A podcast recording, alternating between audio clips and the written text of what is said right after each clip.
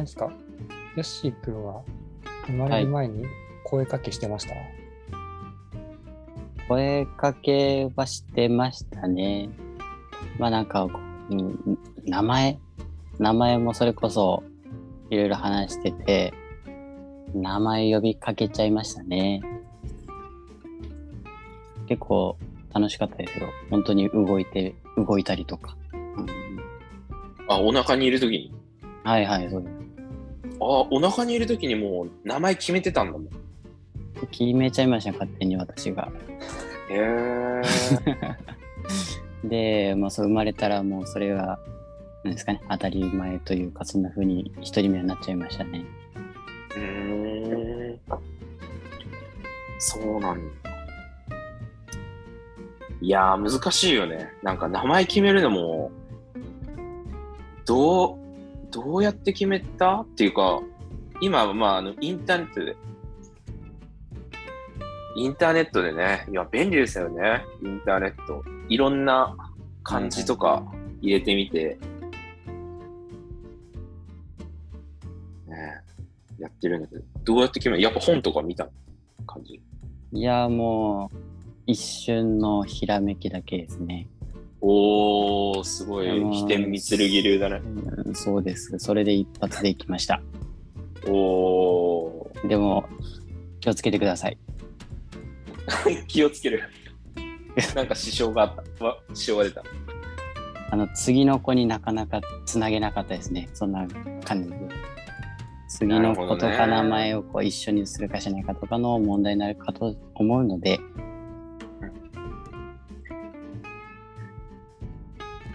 はい。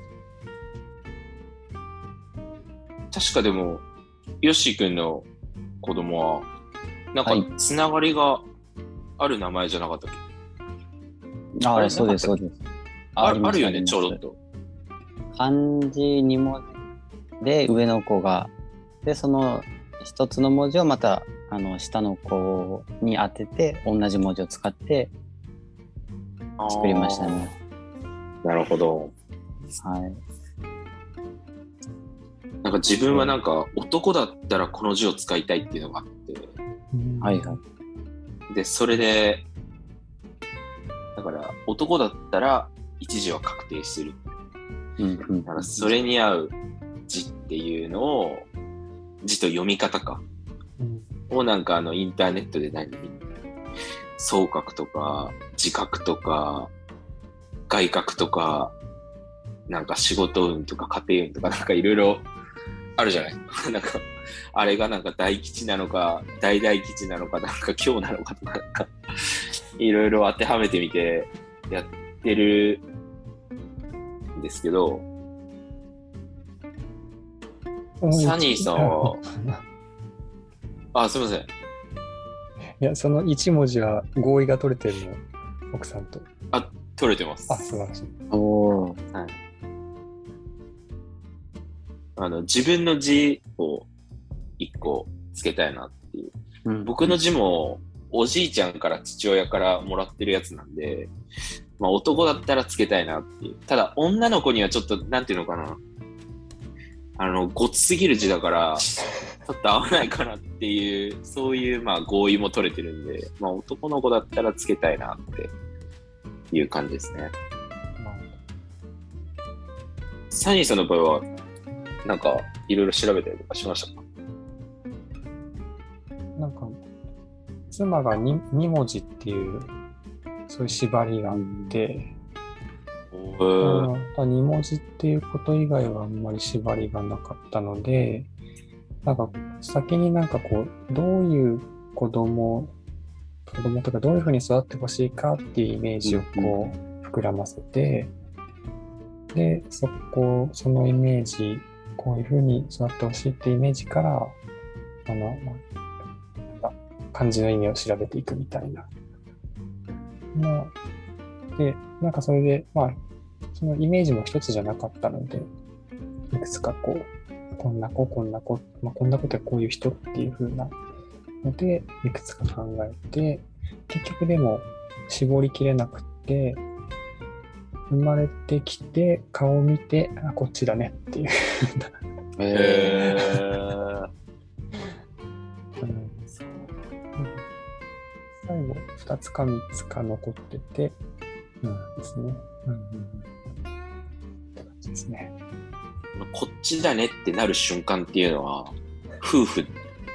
その同意がすぐに得られるもんなんですか？ああ、なんか不思議と合致してましたね。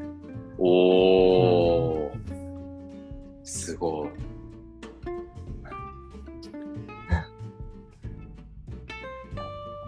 でも確かに、あの、今考えれば、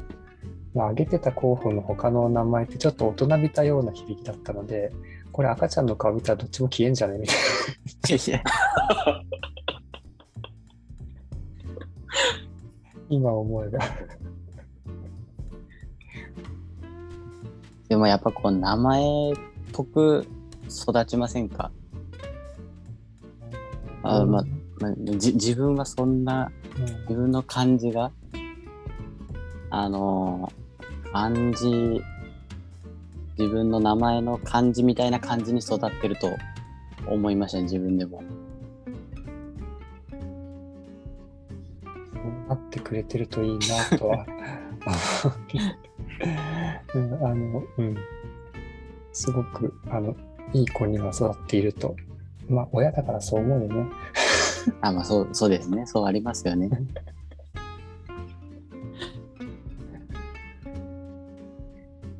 あとなんかあの、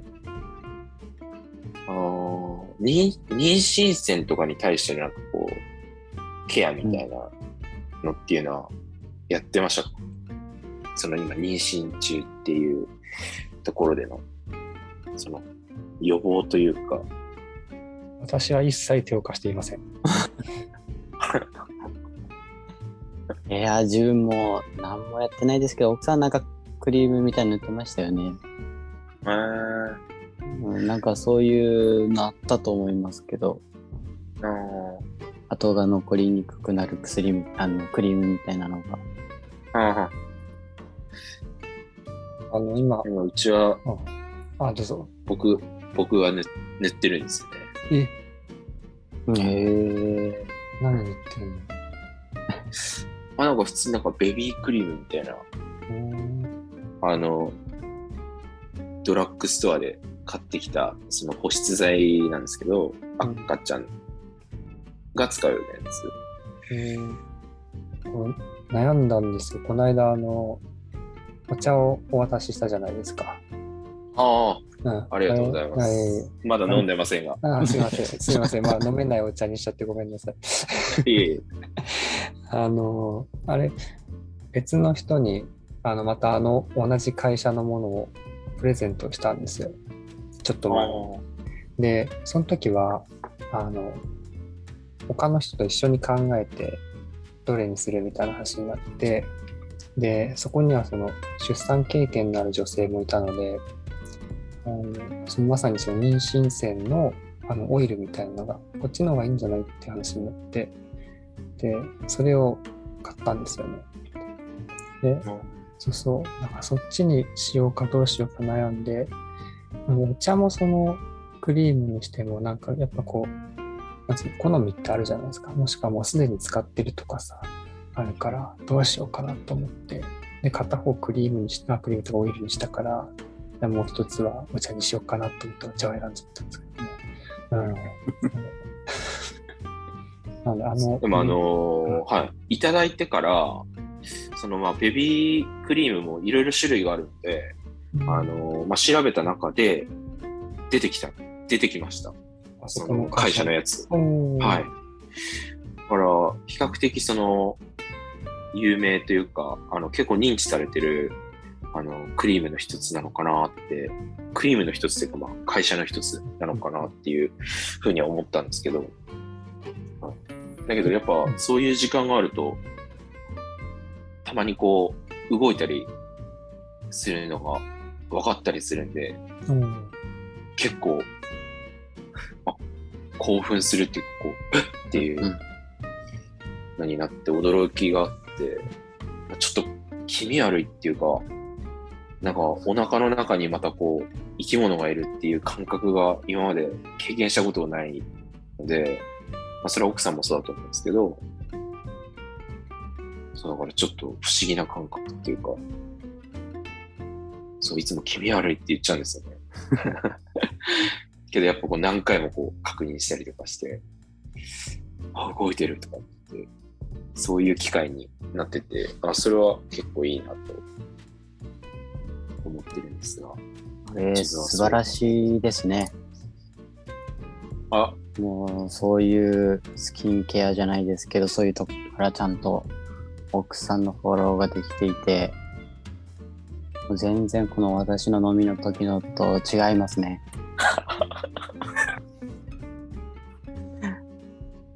そうです。まあ、なんか言われて、なんかそういうことをやり始めた感じありましたね、確かに。ああ、あのーでもね、そう、自分からやろうかって言ったわけじゃないんだよね。あはいはいあはいそれは一緒かもしれない。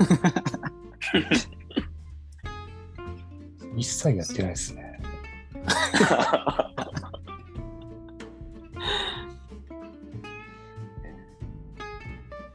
きっと先行してなんかこう、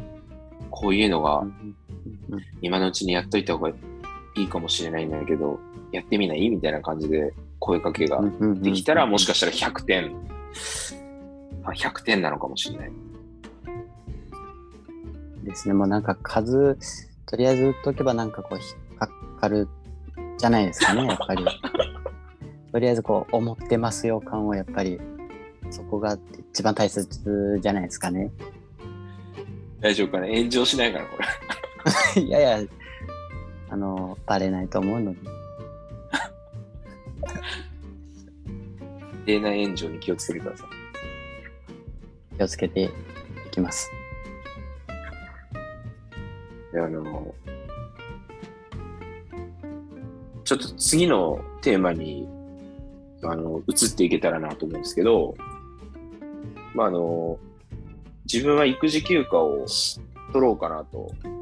思って、まあ、その予定でいるんですが、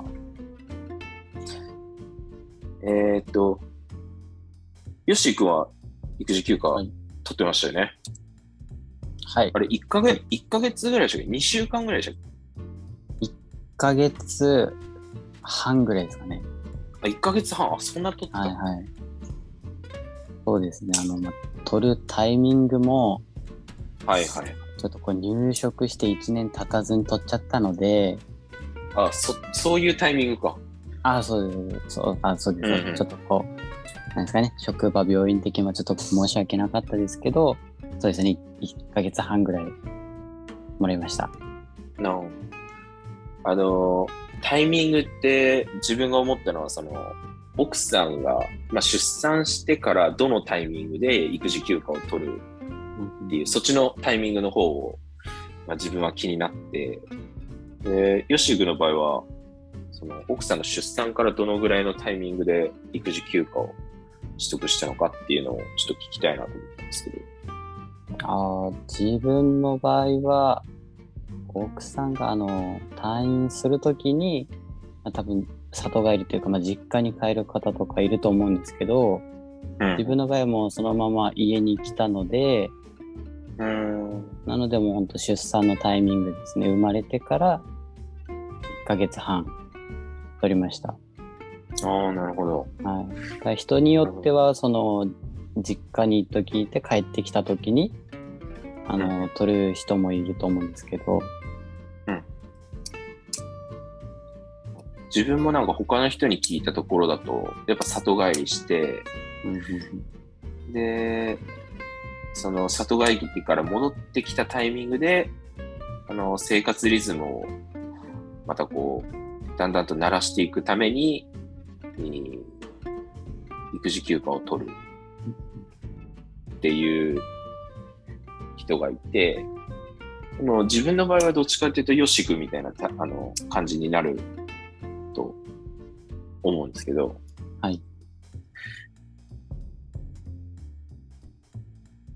サニーさんは取れない、取れないですよね。取れます、取ったんですか？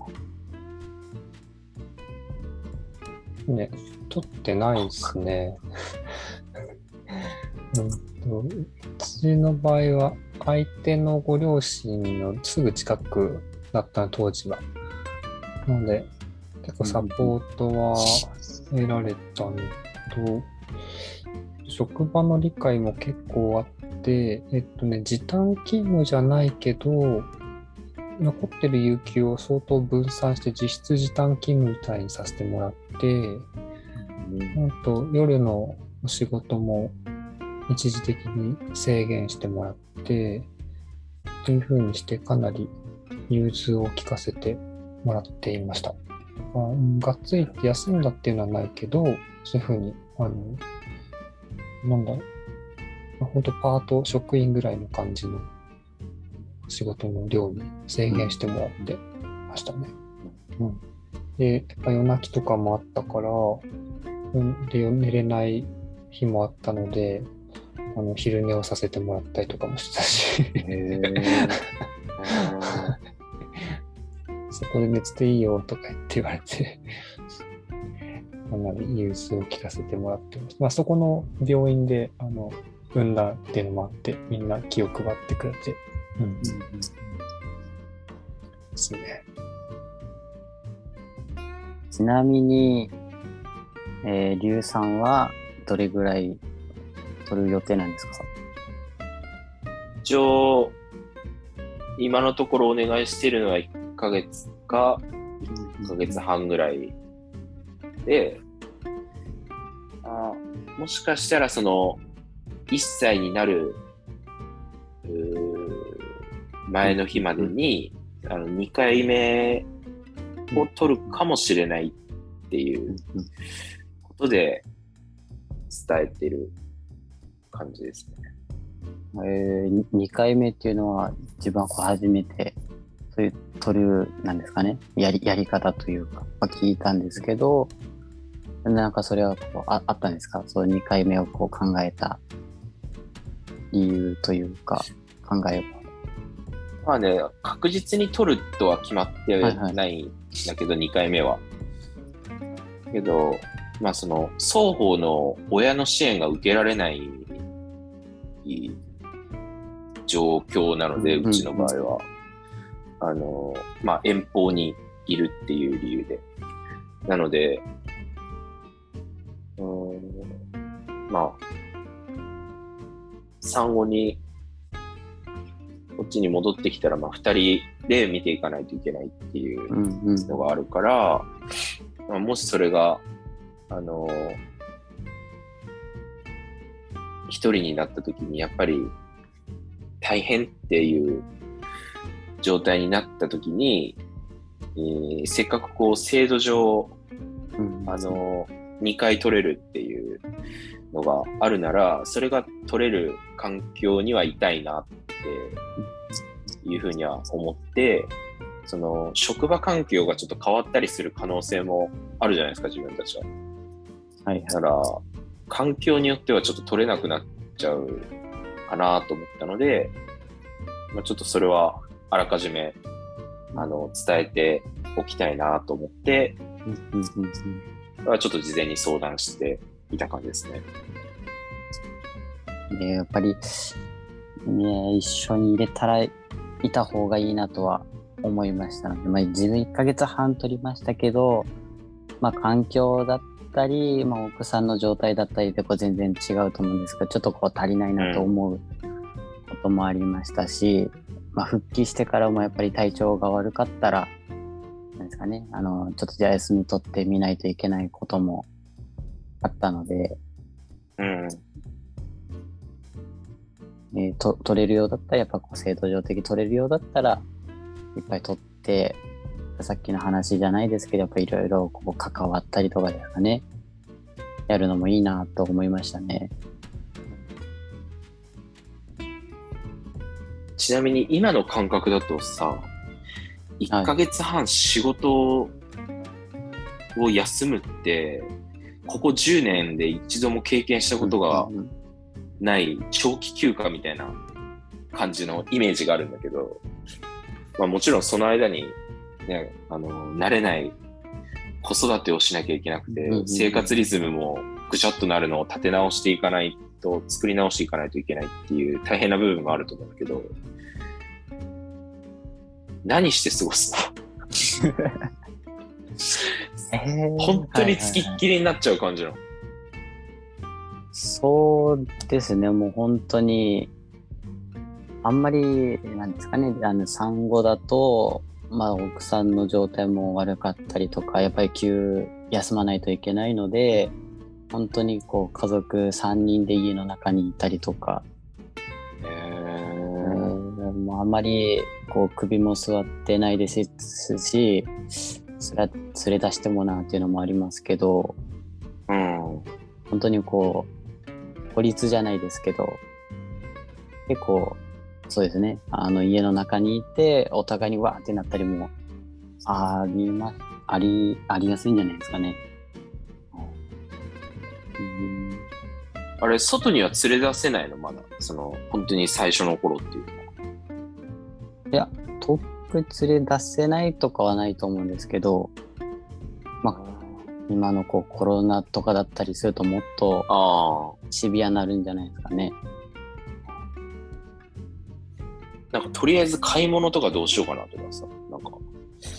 はい。まあ、二人いるから片っぽが行けばいいうん、うん、うん。っていうのはあるんだけど、それはりゅうくんが行くことになると思います。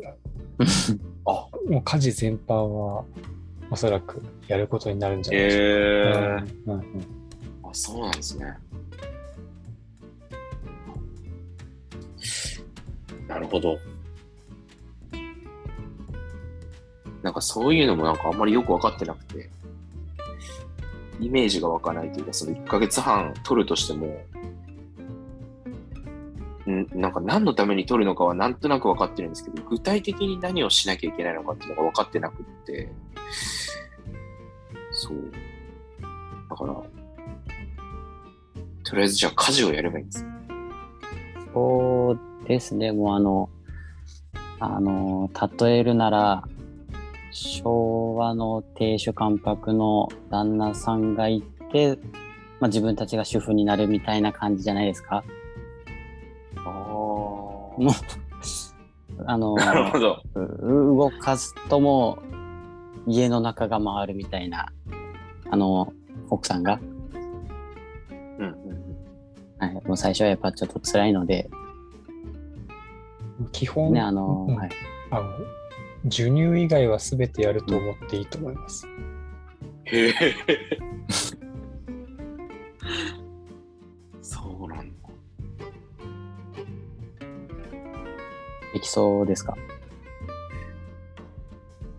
まだね、トイレの掃除が、トイレの掃除とあと食洗機の使い方が自分分かってなくて。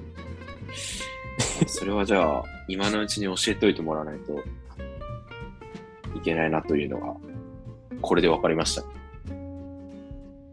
いい課題が見つかったんじゃないですかね。あ、見つかった見つかあった。あのね、トイレもなんかちょっと変なんだよな、ここ。コンってなんか持ち上げたりとかしないといけなくて。なんかね、ただこう便器をこう磨くんじゃなくて、なんかこう、より奥を掃除するために、ガンってこう、上げなきゃいけなくて、その上げ方がよくわかってないんで。だからそれを教えてもらわないといけないなって思った。それはね、確かに今のうちに教えておいてもらわないと。あとは多分大丈夫ああそうそう。ありがとうございます。おむおむつとかはあれかな。あの、産むところで教えてくれるのかな。なんかあのー立ち会いを希望される旦那さんには、あのマザーズクラスっていう教室の受講が義務付けられているところに通ってまして、なので、まあ、11 11月か12月頃に参加する予定になってるんですけど。いいですね。あ自分もなんか参加しました。へあーのーあれですね、こう重たいやつつけてこう体験してみるとか、あ、そうなんだ。ちょっとね、はいはい受講内容はわかんないんだけど。あーだった気がしますけど、それだったり、あとは、なんですかね、あの、予算士の人がなんか軽く授業をして内容ちょっと忘れちゃったんですけど、なんかいろいろ教えてくれた感じがあります。へーそう。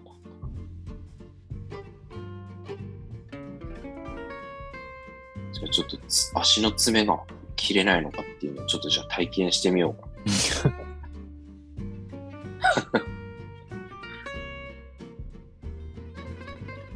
なんか病院は結構育児休暇をあの男性が取得することに関してすごくなんかあの寛容なイメージが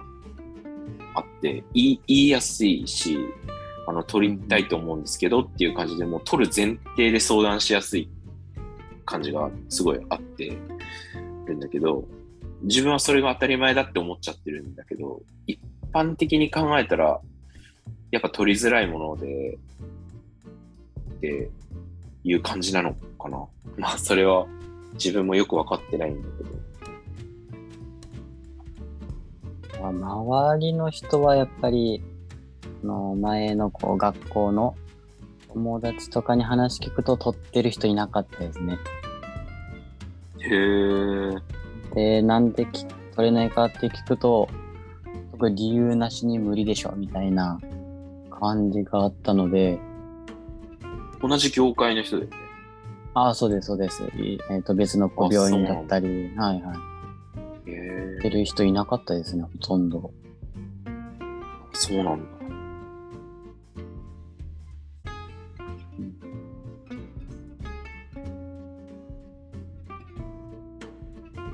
そういう意味じゃ結構恵まれた病院なのかもねだそう、そうですね。もう絶対そうだと思うよ。多分、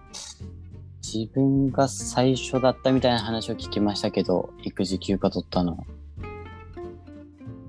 ああでもそうかもしれないですよね。少なくとも自分が働いてる10年の間ではいなかったと思う。うん。でもその後に結構、2、3人、2, 2人ぐらい取った話を聞きましたね。同じ業界というか。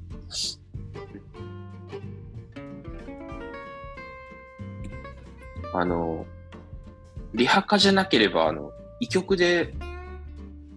男性の先生が育児休暇取ったっていう話をうーん。かなり最初の頃に聞いたことはあったんだけど、リハビリ科では、よし君が初めてだったかもしれないね。ですよね。まあ、移動してきて1年も経ってなかったですけど、取らせてくれたので、本当にもう、すごいいい職場だなと思いましたね。うん。そう、切り開いてくれた感じだよね。はい そんなかっこいいものじゃないと思いますけど、でもなんかもうやっぱそういう前例がいてくれると、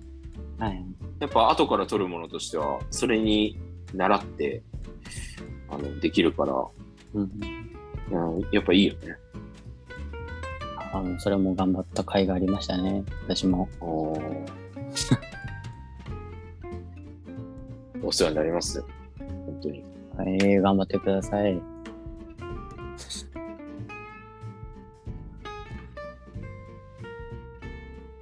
ちなみにあの、さっきちょっと話も出たんですけど、うーん、その育児をしたりとか、まあお父さん、パパとしてやっていく上での、なんかこう、これを読んでおくとよかったよっていうようなおすすめの本、今出てきたのが、Helping Children Succeed えー子供の泣くわけ。っていうのがありましたけど、なんか他にもしこういう本もあるよっていうのがあったら、教えてもらえたらと思うんですが、わかりますか、うぜひここよし君に。ありますね。えっ、と、父、まあここにはないんですけど、あの、父親のためのコーチングみたいなのは、題名ちょっと忘れたんですけど、そういうニュアンスのものありまして、まあ本当にもうな、ざっくり言うと、父親ってこう、何の役割をするか、っていうこう問いかけのところでもう簡単にドンって書いてあったのがこう自立自立を支えるって書いてあって自立っていうのはあのこう自分に立つじゃなくてあの自分をこう律するの方の自立をこう支えるあの役割があるみたいな書いてあったのがこう読んだ時にこう何をするかって悩んだ時にこうビジョンがはっきりしたっていうとこありましたね。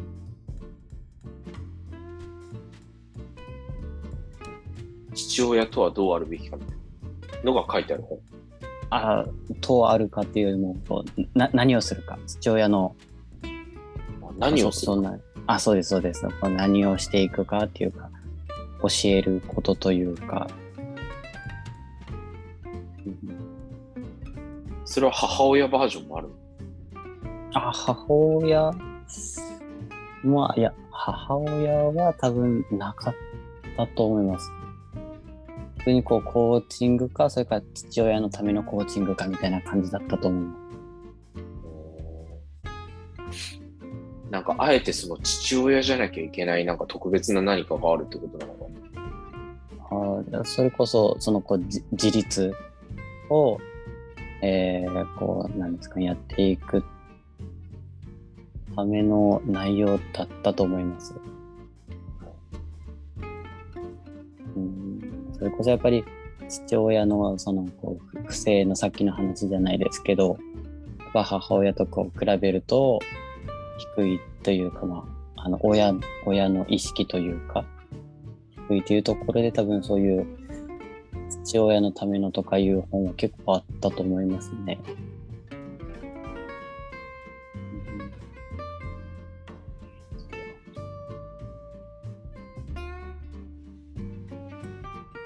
んまりこの子育てとか育児に関する本っていうのは自分は今のところ一冊もまだ読んだことないので、とりあえずせっかく教えていただいたこの2冊は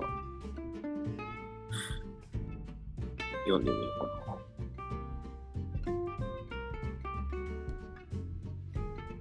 な。あのまだね、あの、生まれる前とか1歳までとかにあんまり微妙だと思うんですけど、科学的に考える子育てっていう本があって、それは結構面白かったというか、あの、あの発達障害の子とかと多分ものすごい関わってきた方が書いてる本なのかなと思うんですけど、さっきのアタッチメントとかじゃないけど、まあ発達障害のある子とかとのそのうまい関わり方みたいなのって結構他の子にも当てはまるというか、ところがあったりして、わかりやすくその叱り方にしても、褒め方にしても、どういうふうなあの声かけがいいのかとか、そういうことって、やっぱり言われてることはあるので、まあ、一般的な育児本だとなんか、なんだろう、これって根拠あんのみたいな内容も正直あったりするんだけど、そういうなんか、あの、まあ、ちょっと医学的というか、まあ、科学的に明らかになっているところから、こう、育児の、一般的な育児までこう、あの、共通するところを変えてくれているので、まあ、すごい読みやすかったなとうんなんか、これはなんか、このおっさんのただの持論ではないというか そういう感覚で読めるので、うん、はいそういう意味で読みやすかったですね。うん、はい科学的に関する子育てですか？科学的に考えることだ子育てあ、考える子育て。エビデンスに基づく10の真実。エビデンスに基づく10の真実。ちょっと目次ちょっと見てみましょうか。真実1、勉強は子供を幸せにすることもあるが、不幸せにすることもある。真実2、結局叱るは大人の負け。真実3、褒めるのはただだが技術が必要。真実4、学校は社会の縮図ではない。とかですね。続いていって、へーなんか面白いんですよね。でもあの目次の2の叱るは親の負けは本当に痛感しますよね。本当にもうこっちのストレスじゃないですけど、それでこうカーッとなって子供の言動をこう制御するというか抑制するっていうのは本当に刺さりましたね。でそれこそ、なんか持論を書いてる育児書とかになってくると、あの、なんだろう、平等な目線に立つ、あえて立つなとか、なんかそういうのもいろいろ書いてあったりとか、うんうん目線を合わせちゃいけないみたいな、親は親の威厳を保ちなさいみたいなことを。書いてある本もあったりして、そうなのとか思いながら読んでたんですけど、やっぱそうじゃないなみたいな。うんうんうんとかもちょっとこれ読んでると思ったりしてですね。うん。でまあ子供子供ばっかりよりもちょっとこう自分のの精神コントロールじゃないですか感情コントロールっていうのも結構育児だったり家族の関わりで大切になってくるかなと思いましたね。こうイライラした時にどうあの自分をこう対処というか、まあ、よく本に書いてあるのがこう深呼吸だったりなんかこうトイレに逃げ込んでちょっと休憩するなどなんか書いてあったんですけどやっぱそういうので一回リセットして感情的に物事を進めないようにやっていくとですね。もうなんか変な問題を起こさずにいけるかなっていうのを思いましたね。経験上。いわゆるアンガーマネジメントってやつ。とわかんないですアンガーマネジメントの要素がすごくあると思いますけどね。うん。怒りの自分の怒りの感情のコントロールですよね。ああはいアンガーマネジメントです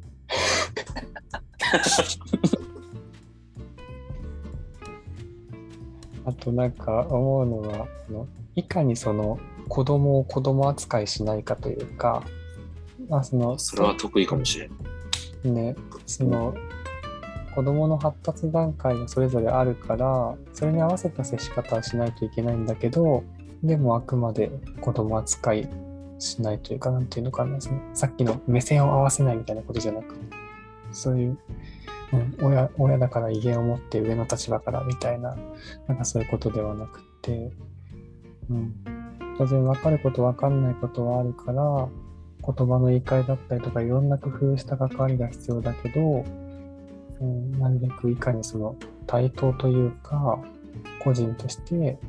うん、関わるかみたいなことがすごい大事だなって、まあ、当たり前なんですけどね。うんまあ、あんまりでも自分とかってその家庭でも学校でもそういうふうに接してこられなかったっていう思いの方が経験の方がそう記憶に残ってるので、子供は黙ってろみたいなこととかうるせえから外に出てろとか、そういうような関わりがそこあの記憶にやっぱ残ってしまっていてどうしても自分もそういう記憶にある関わり方を自分の子供にもしてしまいがちなのかなと、無意識にもしくはそういうロールモデルしか自分の中になかったりするとあったりするのでそこをなんか意識的に変えるっていうのは、うん、必要ですよね。まあでもこれはなんか普段の仕事でも同じことですけどね。他の人と関わるっていう時。じゃあ今回はちょっといろいろお話を聞かせていただいてありがとうございました。でもこの放送自体は、まあ、もしこうアーカイブとして残るとしたら、ね、お二人のお子さんがちょっとあともうちょっと大きくなってこの放送を聞いてみたらまたそれはそれで面白そうですよね。なんて言われるか。お父さんそんなこと思ってたの 嘘つけとか言われて いや飲み行ったのバレたくないですね。ねえ、数じゃ当たるでしょみたいなことも言ってたいけど。やいや危ない危ない。